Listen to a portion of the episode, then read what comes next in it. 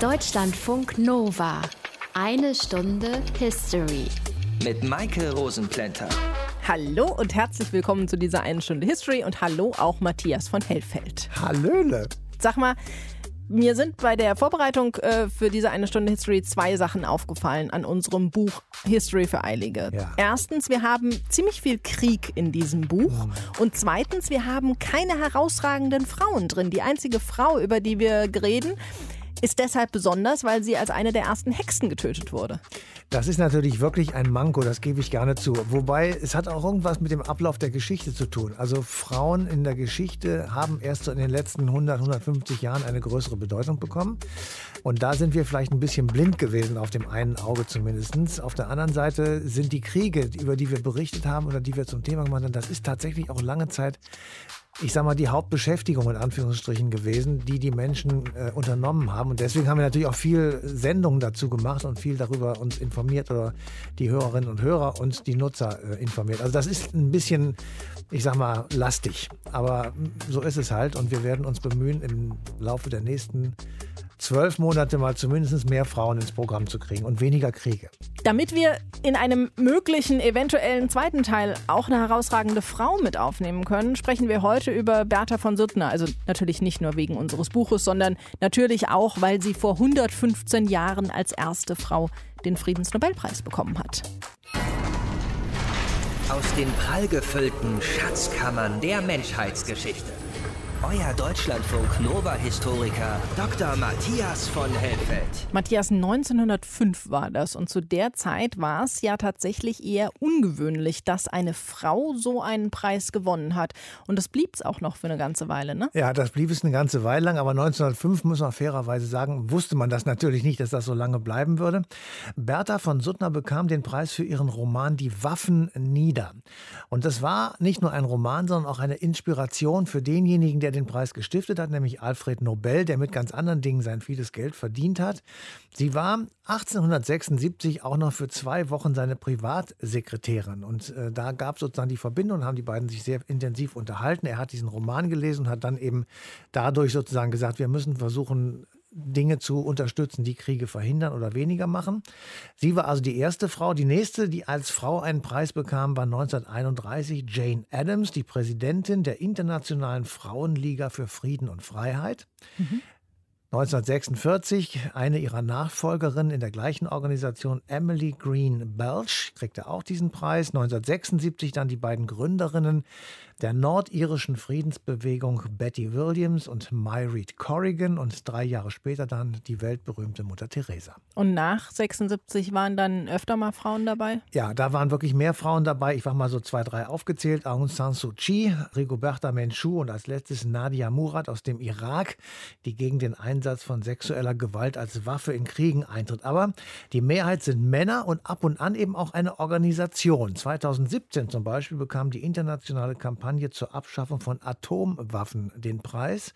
2012 die Europäische Union oder 1985 die Vereinigung Internationale Ärzte für die Verhütung des Atomkrieges. Da sind aber wirklich nur einige, es gab noch wesentlich mehr. Und dieses Jahr hat es ja auch eine Organisation bekommen, nämlich das Welternährungsprogramm der Vereinten Nationen. Aber zurück zu Bertha von Suttner.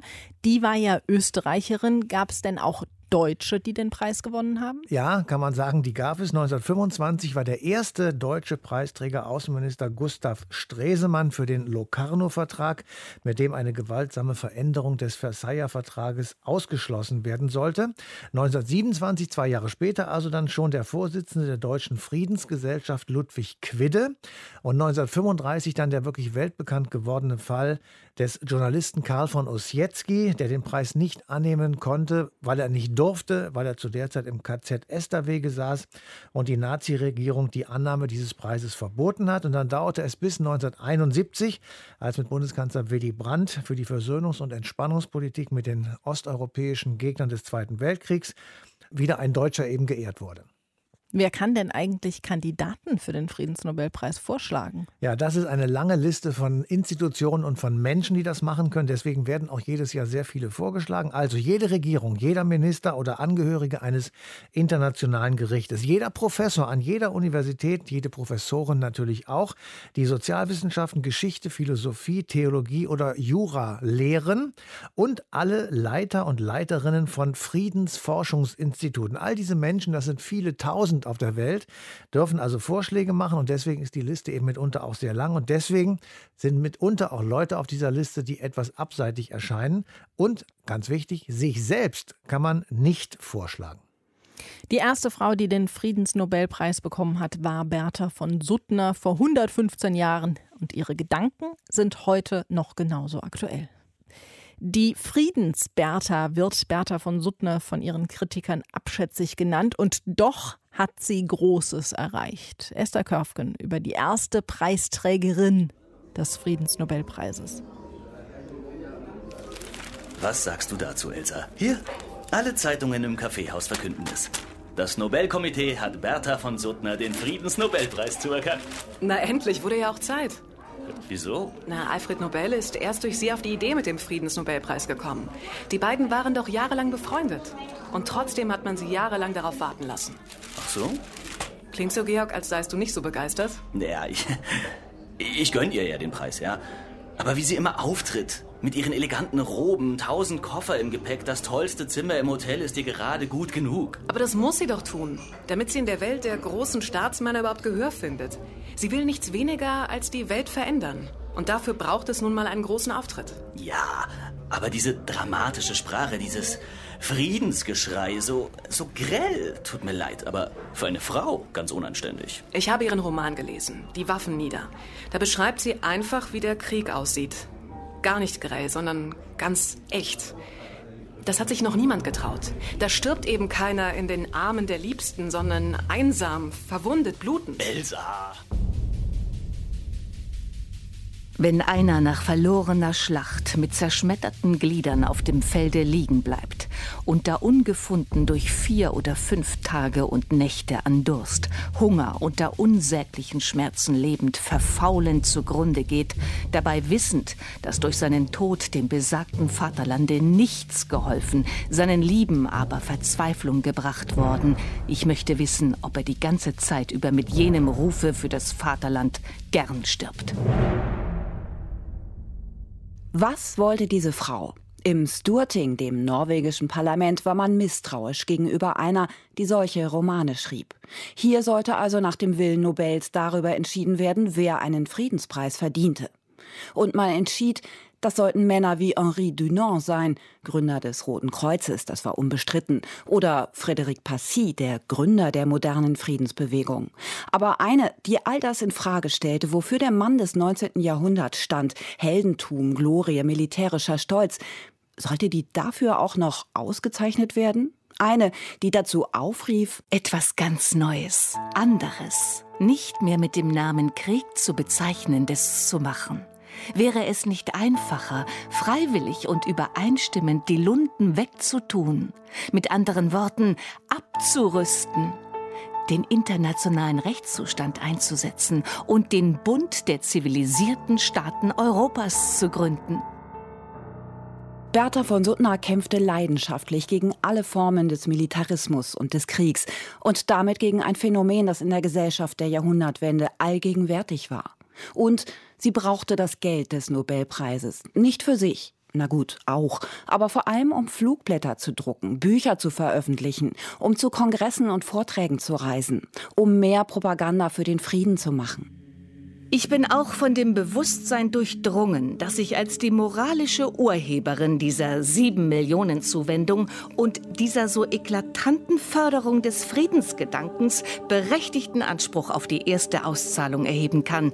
Ganz abgesehen davon, dass mein Schlagwort fortdauernd wirkt und dass ich weiß, dass in meinen Händen solches Geld wieder Friedensfrüchte trägt. So verkündete sie es gleich nach Bekanntwerden von Nobels Testament, gegenüber Freunden, gegenüber vielen. Nein, sie machte sich nicht klein, Und es war wohl genau dieses Selbstbewusstsein, das die Herren des Komitees so wenig gutierten. Nachdem Bertha von Suttner den Preis weder 1901 noch 1902 erhielt, wurde sie leiser. Und wieder lauter, weil enttäuscht, als sie ihn auch 1903 und 4 nicht erhielt. Als dann 1905 endlich die ersehnte Depesche kam, wollte sie die zunächst gar nicht öffnen. Will sie nicht annehmen wegen Aufzahlung. Nehme sie aber doch. War der Mühe wert.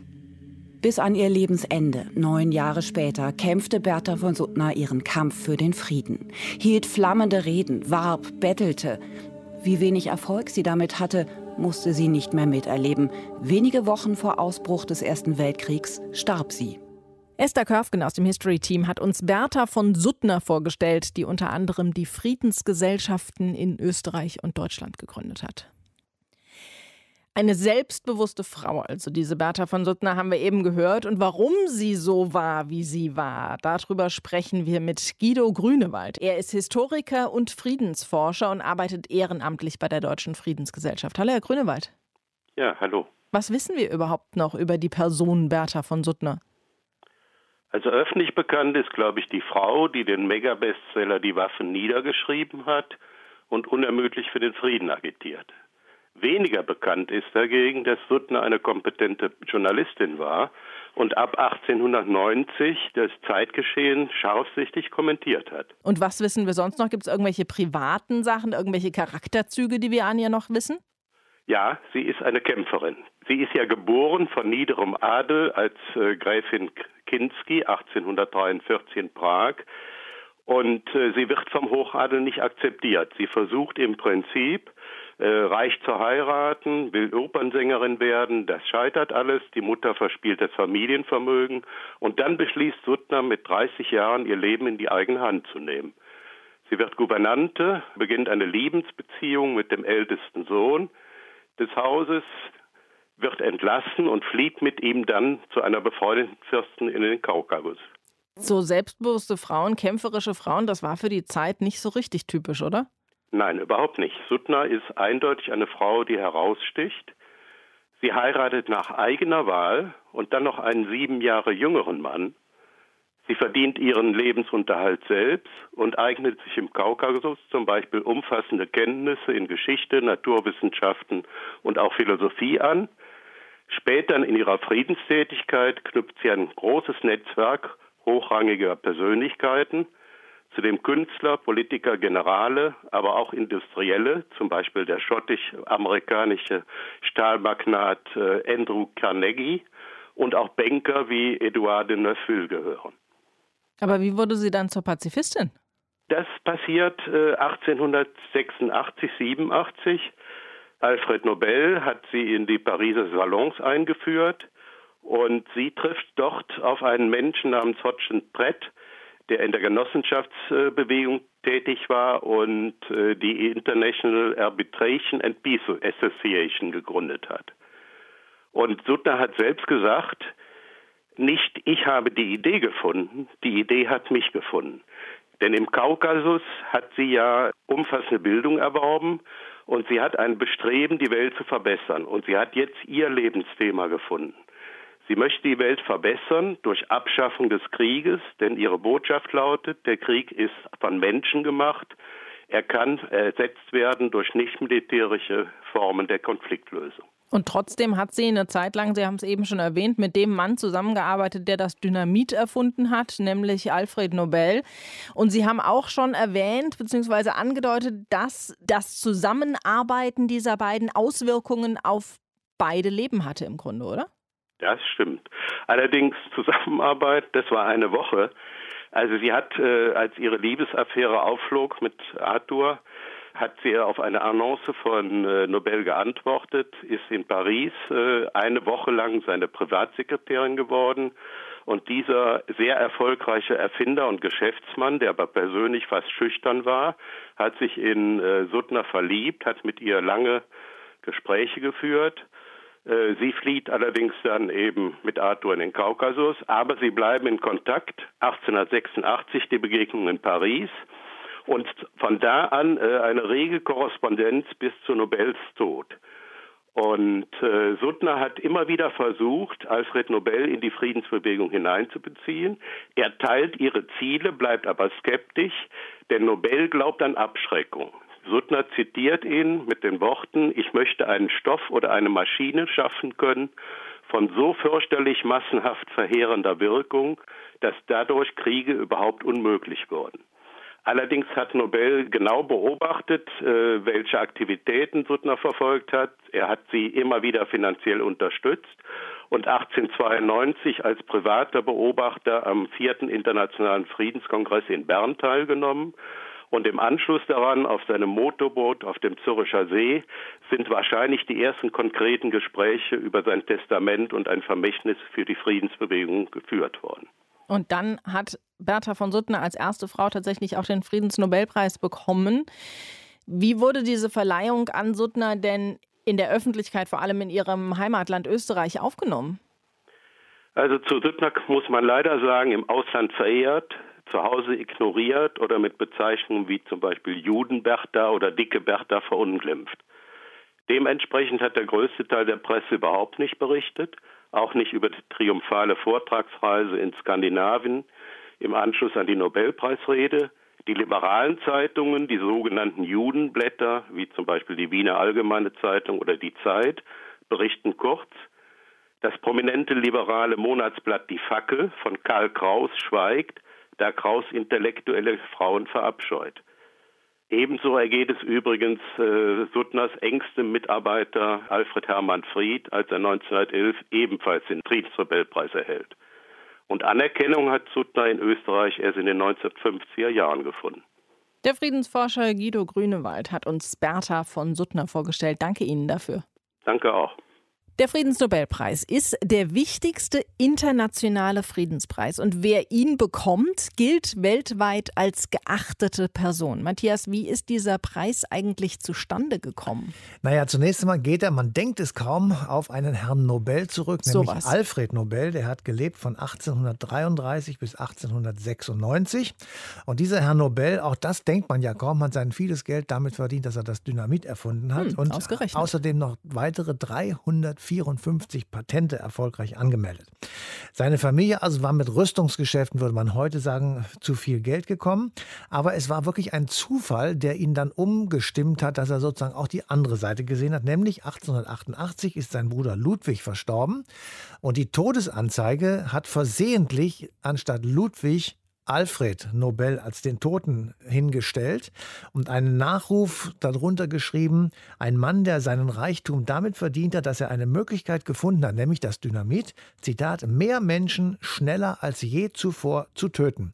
Und mit diesem Satz, der tatsächlich in der Todesanzeige seines Bruders gestanden hat, da begann er das Umdenken bei ihm. Und auch die kurze Zeit mit Bertha von Suttner, von der du ja eben schon erzählt hast, hat ihn ja zum Umdenken gebracht. Und trotzdem hat er ja sein Geld weiterhin mit Kriegsmaterial verdient und sogar noch weitere Betriebe dazugekauft. Wie passt das denn zusammen? Ja, das ist schwer nachzuvollziehen für uns aus der heutigen Perspektive zumindest. Er hatte offenbar die Idee oder sagen wir vielleicht mal die Hoffnung, dass Armeen und Regierungen tatsächlich einsichtig sein könnten. Also er wollte, dass die Waffenarsenale auf allen Seiten so groß sind, dass sie eine hinreichend abschreckende Wirkung erzielen. Also das haben wir selber auch in unserer Lebzeit erlebt. Ich sage nur mal Kalter Krieg in der Endphase. Und er hatte diesen regen Briefwechsel und die Konversation schon vorher mit Bertha von Suttner gehabt, aber er setzte nicht auf Einzelpersonen, obwohl er diese Frau von Suttner sehr hoch geschätzt hat und sehr geachtet hat, sondern mehr auf Regierungen. Und dann in seinem Testament hat er dann verfügt, genauso wie eben der Gedanke war, dass man das mit Institutionen machen soll, dass eben sein Vermögen für verschiedene Disziplinen, also für wissenschaftliche Zweige, eben aber auch für den Frieden verwendet werden sollen. Da ist ein Zitat, dieser Preis, dieser Friedenspreis soll an denjenigen gehen, der am meisten oder am besten auf die Verbrüderung der Völker und die Abschaffung oder Verminderung stehender Heere sowie das Abhalten oder die Förderung von Friedenskongressen hingewirkt hat. Zitat Ende. Das ist eine ziemlich schwammige Definition. Ja, das ist so und das hat auch natürlich immer wieder für Diskussionen gesorgt. Die ist nämlich einerseits sehr allgemein und für viele Aktivitäten passend, aber andererseits engt sie auch die Möglichkeiten ein, weil nämlich die Folgen einer Handlung zu beobachten, nicht nur die Aktion selber, ist eben nicht Teil des Testamentes. Dann könnte man nämlich den Friedenspreis verleihen für Dinge, die schon vor 20 Jahren passiert sind. Wie diese Definition der Preisträger heute angewandt wird und warum wir über manche Preisträger nur den Kopf schütteln, das klären wir gleich. Bertha von Suttner war die erste Frau, die einen Friedensnobelpreis bekommen hat. Das haben wir schon besprochen in dieser einen Stunde History und deshalb reden wir jetzt mal darüber, welche Bedeutung dieser Friedensnobelpreis hat und warum es so besonders ist, den überhaupt zu bekommen. Erklären kann uns das Emil Bobi. Er ist Journalist und hat ein Buch über den Friedensnobelpreis geschrieben. Hallo, Herr Bobi. Ja, hallo. In diesem Jahr wurden für den Friedensnobelpreis gehandelt Donald Trump, Greta Thunberg und die Weltgesundheitsorganisation, die den Preis dann letztendlich ja auch bekommen hat. Da stimmen öffentliche Wahrnehmung und Preisträger vermutlich noch am ehesten überein. Okay, Thünberg wäre für einige sicherlich auch eine gute Preisträgerin gewesen, aber ist das denn immer so, dass öffentliche Wahrnehmung und Preisträger übereinstimmen? Nein, das ist fast nie so und noch seltener trifft die Auswahl der Kandidaten die Kriterien, die Alfred Nobel in seinem Testament gemeint hat.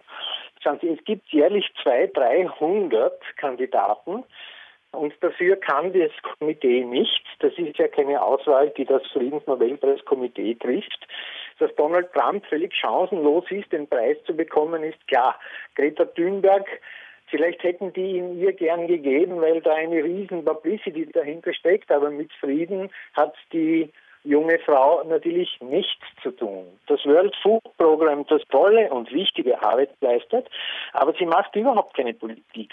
Das ist eine ausführendes Organ der Vereinten Nationen, die tolle Arbeit leisten. Aber jemand wie Mahatma Gandhi zum Beispiel, der hat sich doch für den Frieden eingesetzt. Warum hat der keinen Friedensnobelpreis bekommen? Norwegen vergibt ausschließlich diese Friedensnobelpreise aus politischen Erwägungen. Und zwar gehen die immer konform mit der norwegischen Verteidigungsdoktrin, die sich sehr geändert hat im, im, im Zweiten Weltkrieg.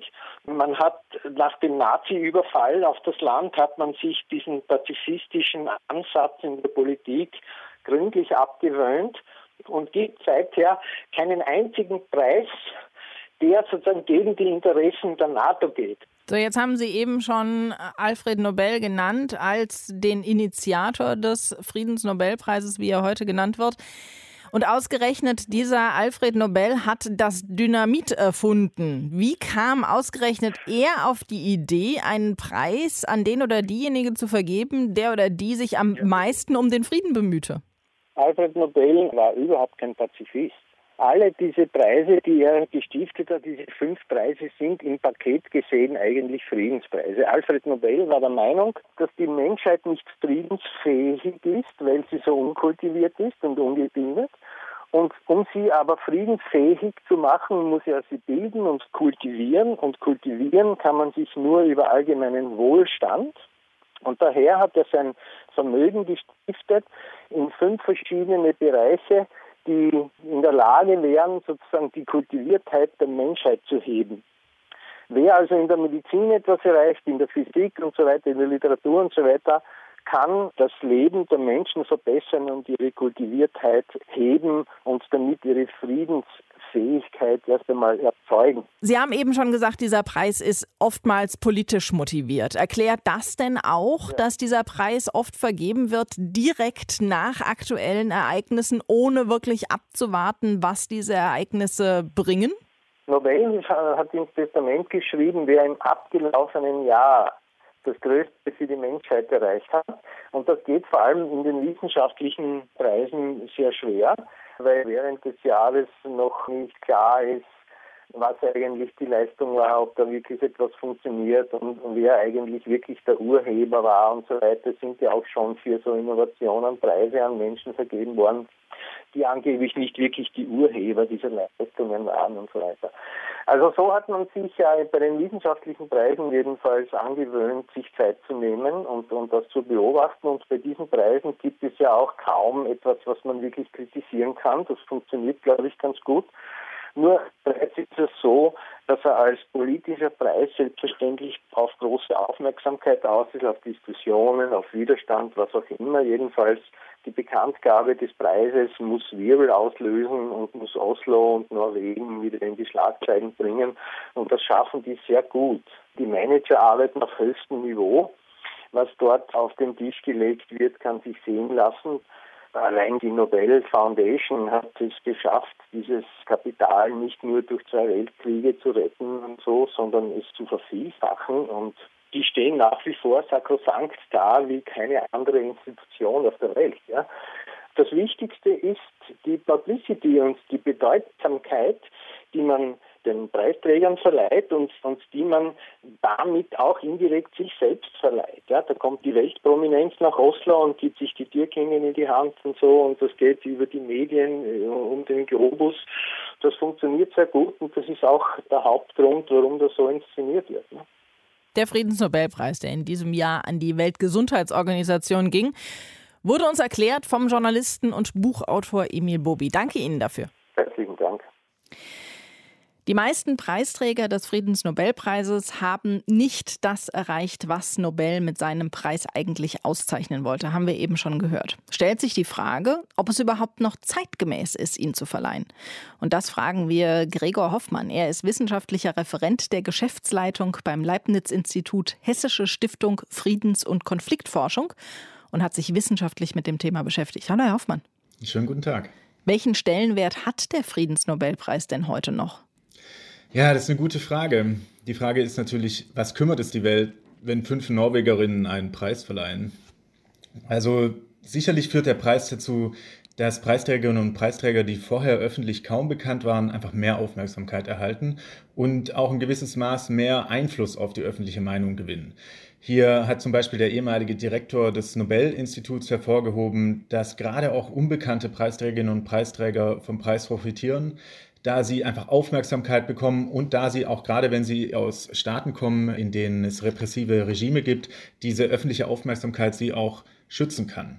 Also hat zum Beispiel Desmond Tutu, der südafrikanische Menschenrechtler, seinerzeit berichtet, dass seine Bitten auf ein Treffen mit dem US-Präsidenten damals äh, Reagan in den 80er Jahren erst ernst genommen wurde, nachdem er dann 1984 den Friedensnobelpreis erhalten hat.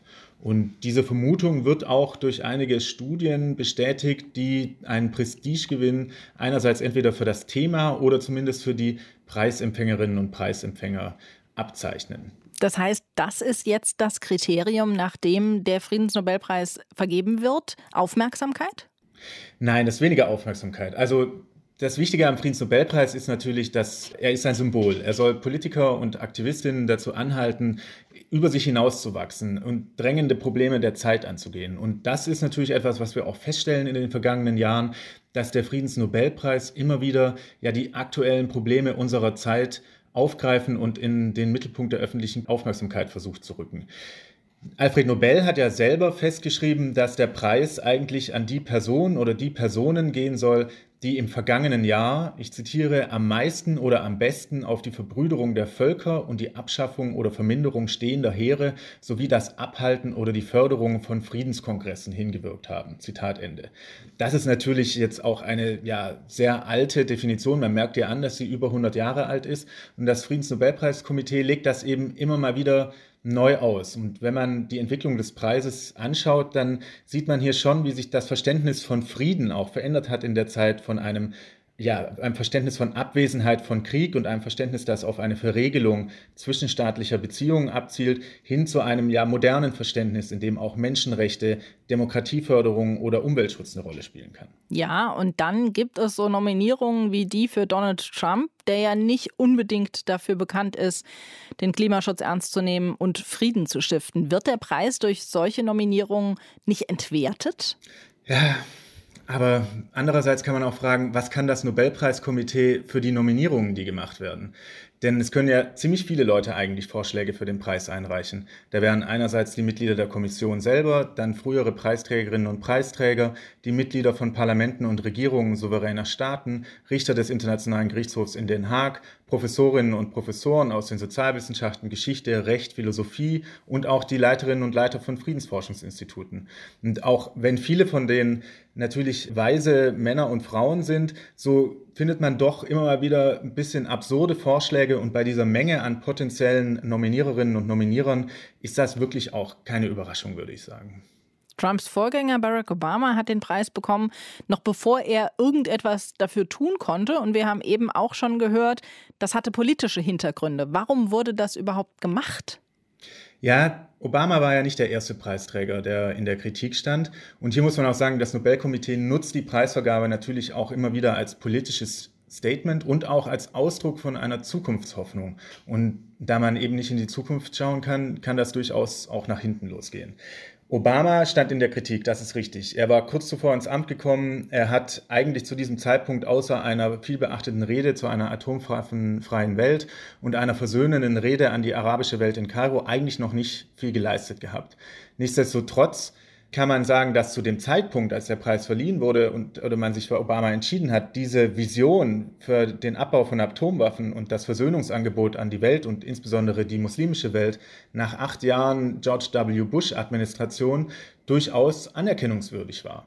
Dass sich dann aber natürlich Obama selbst als ja nicht so wirklich friedenstreibend herausgestellt hat und so beispielsweise im Krieg gegen den Terror unter Obama mehr Menschen gezielten Tötungen durch Drohnen zum Opfer gefallen sind, das konnte das Nobelpreiskomitee zu diesem Zeitpunkt ja nicht wissen. Aber der Preis hat, wie gesagt, immer wieder Hoffnungen ausgezeichnet und äh, in der Vergangenheit gab es auch schon Kritik etwa an dem Preis für Henry Kissinger oder auch jetzt, wenn wir auf den Preisträger im letzten Jahr gucken, Abiy Ahmed. Da war natürlich auch die Hoffnung dabei, dass er seinen Aussöhnungsprozess mit Eritrea fortsetzt und vor allem den innenpolitischen Öffnungsprozess, die Demokratisierung im Land äh, weiter vorantreibt. Aber jetzt auch im Moment angesichts der politischen Unruhen in den letzten Monaten in Äthiopien stellt sich hier natürlich auch die Frage, war dieser Preis richtig? Wird er an diesem Öffnungskurs festhalten oder fällt er womöglich in alte autoritäre Muster zurück? Sagt Gregor Hoffmann vom Leibniz-Institut Hessische Stiftung Friedens- und Konfliktforschung. Danke Ihnen für die Informationen. Ja, herzlichen Dank für die Einladung. Matthias, wir haben ja eben schon darüber gesprochen, ob der Friedensnobelpreis an Wert verloren hat durch einige, sagen wir, recht fragliche Nominierungen. Wie siehst du das? Naja, er hat seinen Wert natürlich immer noch. Also es wird weltweit beachtet. Das geht durch alle Nachrichtensendungen, die man sich auf dieser Welt vorstellen kann. Aber gleichzeitig muss das Nobelkomitee schon aufpassen, nicht zu sehr öffentlichen Strömungen nachzugehen und man müsste mehr achten auf die langfristigen Folgen einer Handlung. Andererseits Öffentlich gemachte Vorschläge machen den Friedensnobelpreis geradezu lächerlich. Ich will mal zwei Namen nennen. Donald Trump und Wladimir Putin Absolut. werden in schöner Regelmäßigkeit vorgeschlagen. Das macht natürlich keinen Sinn. Und es sind bisher jedenfalls Personen geehrt worden, die den Preis echt nicht verdient haben. Yassir Arafat 1994, Barack Obama 2009. Ich will nur ein Stichwort sagen. Barack Obama ist derjenige Präsident der Vereinigten Staaten, der den Drohnenkrieg erst so richtig angekurbelt hat. Aber wenn der Friedensnobelpreis auch jetzt nicht mehr nach den Kriterien vergeben wird, die Nobel, sein Stifter, angesetzt hat, ist es dann nicht an der Zeit, sich irgendwie was Neues auszudenken? Ja, ich finde auch, man müsste das irgendwie so ein bisschen renovieren, sage ich mal, und reformieren. Man könnte die Kriterien modernisieren und man könnte das zumal öffentlich machen, transparent machen. Und man sollte Abstand nehmen und auch ausschließen von solchen Vorschlägen wie in diesem Jahr Frauen in Belarus oder Black Lives Matter, weil diese Bewegung gibt es erst ein paar Wochen und man kann überhaupt nicht sagen, was daraus werden wird. Und deswegen kann man ihnen auch noch keinen Friedensnobelpreis geben, weil man nämlich nicht weiß, ob sie sich wirklich weiterhin friedlich entwickeln werden. Und möglicherweise kommen diese Bewegungen dann in ein, zwei Jahren zustande und dann sollte man sie dann ehren und nicht so im Vorfeld jetzt schon. Und so wird es ja auch bei den anderen Nobelpreisen gemacht, zum Beispiel bei Chemie und Physik. In der nächsten Sendung sprechen wir über den Adler. Das war eine Dampflokomotive, die auf der ersten Eisenbahnstrecke in Deutschland eingesetzt wurde, nämlich von Nürnberg nach Fürth und zurück. Sagenhafte achteinhalb Kilometer war diese Strecke lang und dafür brauchen wir heute mit der S-Bahn neun Minuten. Viel länger hat die Eisenbahn damals tatsächlich auch nicht gebraucht. Das waren es 12 bis 13 Minuten. Das also in der nächsten eine Stunde History. Bis dahin euch eine schöne Zeit. Macht's gut. Bye bye. Deutschlandfunk Nova. Eine Stunde History. Jeden Montag um 20 Uhr. Mehr auf deutschlandfunknova.de.